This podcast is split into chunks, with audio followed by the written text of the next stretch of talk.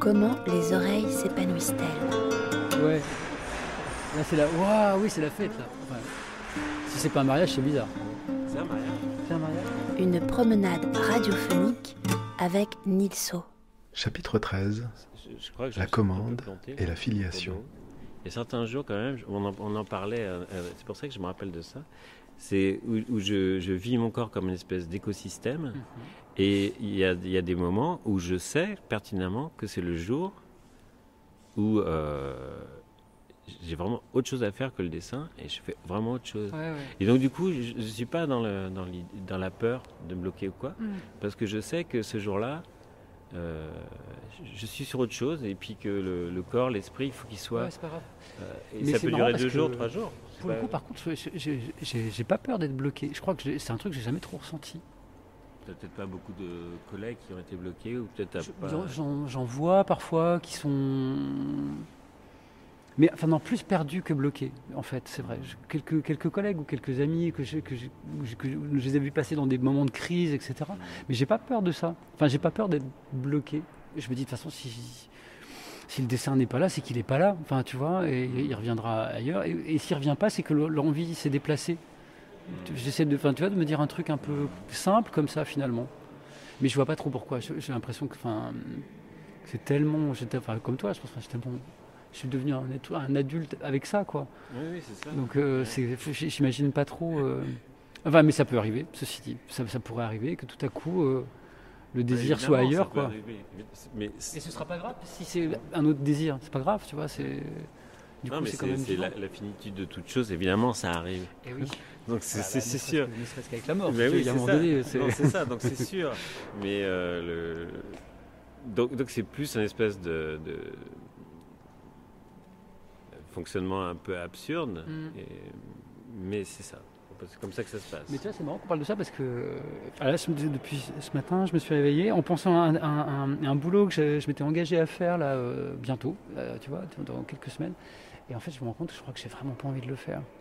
C'est ça. Et, et- mais tu vois, ça me demande un effort de, de l'entendre Ouais. et, et d'en tirer la conclusion. Pas, je vais me forcer pour le finir, tu vois, de me dire, bah non, en fait, il faut peut-être que je le fasse pas. Et que, et, que, et, que je, et que je me concentre plutôt davantage sur ce que j'ai envie de faire là maintenant, en fait. Je dis- je disais tout à l'heure que je fais pas de commandes. Régulièrement, j'en prends. Et systématiquement, je, je rappelle et je dis non. En fait, non. En fait, c'est pas le moment. Mm. Peut-être que j'en ferai jamais. en fait. Parce qu'à chaque fois, à chaque fois, ça, ça me rassure comme- parce que je vais jamais chercher les commandes. Donc, on, on me propose une commande. Oui, chaque fois, ça me rassure. Je trouve ça sympa. Si la seule que j'ai acceptée l'année dernière, c'était euh, avec euh, le groupe Hermès où ils Ouais. m'ont proposé de me filer euh, de l'argent, un droit de monstration, et je faisais ce que je veux. Là, je l'ai pris. Ah bah oui. Mais Mais sinon, c'est- enfin, pas vraiment une place, c'est plus de la, de la commande, c'est du mécénat en fait. c'est du mécénat et c'est vraiment que que tu du plaisir. Et, et c'est vraiment que du plaisir. Mais sinon, euh, euh, la revue Topo, ils m'ont proposé quelque chose, ils m'ont donné un scénario génial, j'ai commencé à travailler. Je leur ai montré quelques trucs, ils ont commencé à me faire des remarques. Et là, j'ai senti qu'en fait, euh, c'était normal qu'ils me fassent des remarques. Ah oui, bien sûr. Mais moi non, on ne Mm. fait pas de remarques. J'ai appelé, j'ai dit Non, non, mais- moi je peux pas, je peux pas, ça me rend, c'est en train de me rendre malade. Il faut pas. Donc je, leur ai dit, ils m'ont dit mais passe-moi ton numéro de téléphone, je vais t'appeler, tu sais, par mail, je vais t'appeler, je vais te convaincre. Ah J'ai dit c'est pas la peine et c'est pas pas si grave. En fait, je le prends pas mal moi. C'est mon fonctionnement là, j'ai essayé, je suis super content qu'on m'appelle pour ça. Je suis, je flatté, je me dis c'est bien. Tu vois- ce que je fais? C'est pas, un- pas en couleur, rien. Pour une non, il y a revue, une pour les ados. bien, donc évidemment, tu pas négliger le truc, et il y a, tu respectes la personne qui t'a commandé.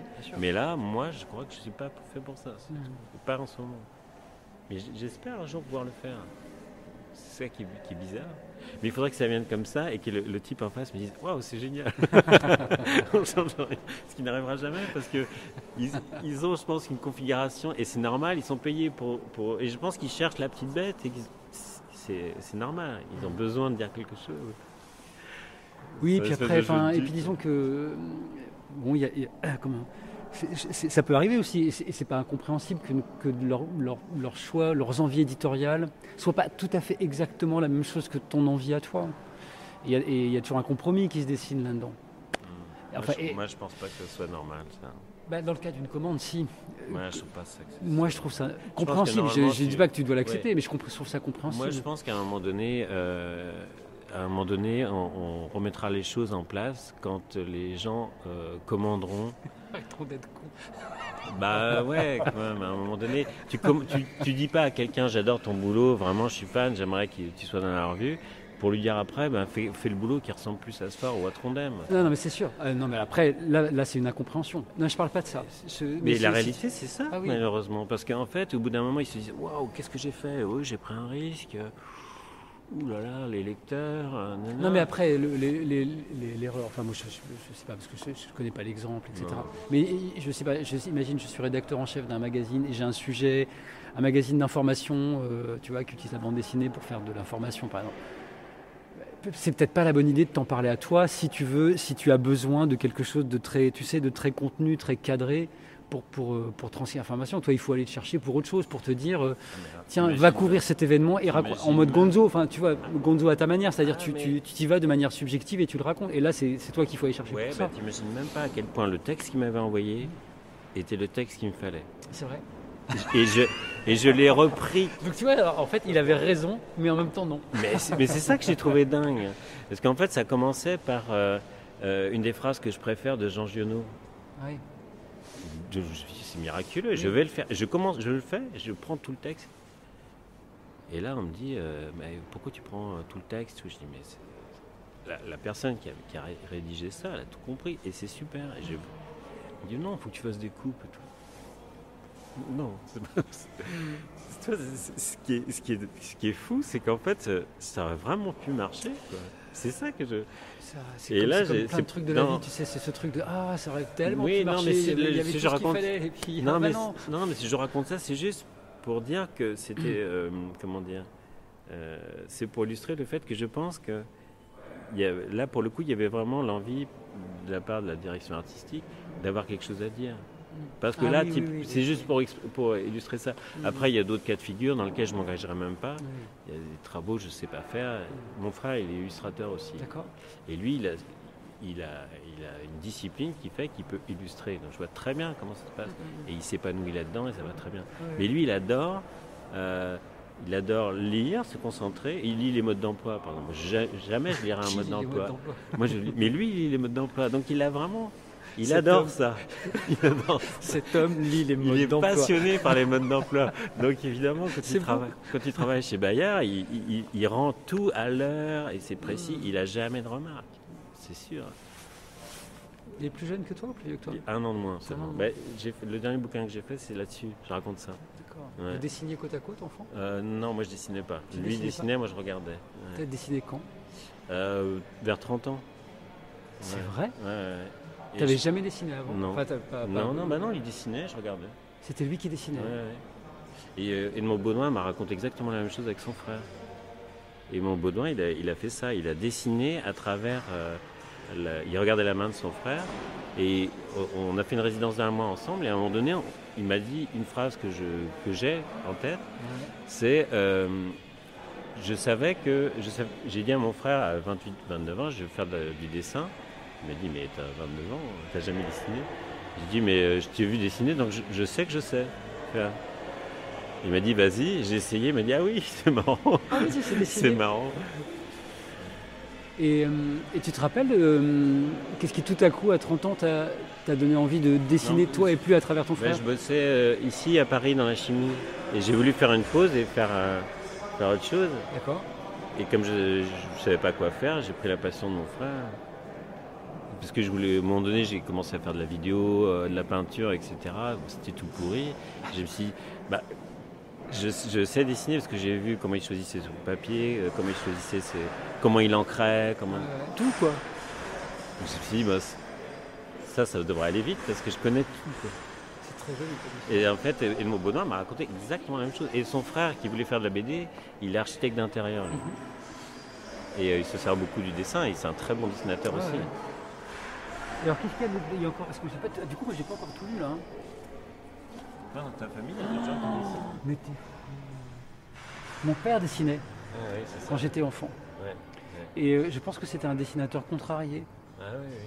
Il aurait, il aurait voulu bon, tu vois, il a fait ses études, c'était quoi, dans les début des années 60, un truc comme ça et euh, milieu très modeste, etc. Donc je pense qu'il l'idée de faire les beaux-arts, enfin, ça, ça n'existait pas dans son écosystème à lui, je pense, vraiment.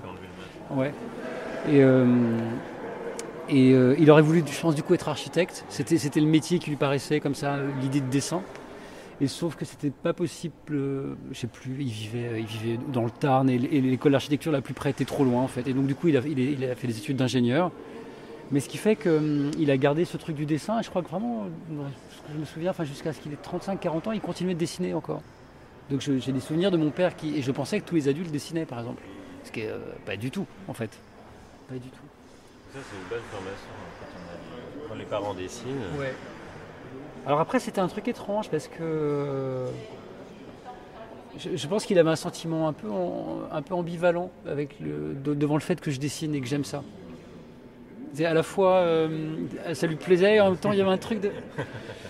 Toi, petit con, tu vas peut-être pas faire le truc que j'aurais voulu faire et que j'ai pas pu faire. Enfin, le- tu vois, c'était pas, c'était pas malveillant, mais je, pense qu'il y avait un truc qui le tiraillait un petit peu. Donc, il n'était pas très. euh, il était très cassant, par exemple, quand, quand je lui montrais des trucs. Moi, j'avais qu'une envie, c'était de dire. euh, et à chaque fois, c'était bam, bam. Une exigence. Ouais, une exigence. C'était pas très tendre. C'était pas très tendre. Comment les oreilles s'épanouissent-elles? Une promenade radiophonique avec Nilso, Vous voulez pas aller boire un café Mm. Hein, Ça peut être bien, non proposé par Henri Landré. C'est bien, mais ça. Non. Bah après, l'époque est propice à ça. oui, L'époque bien est propice sûr. à la distraction. Il y a vraiment un truc, c'est difficile. Enregistré le samedi 3 octobre à la mairie du 10e arrondissement de Paris avec Nilso et Cyril Pedrosa. une production du festival Formula Bula.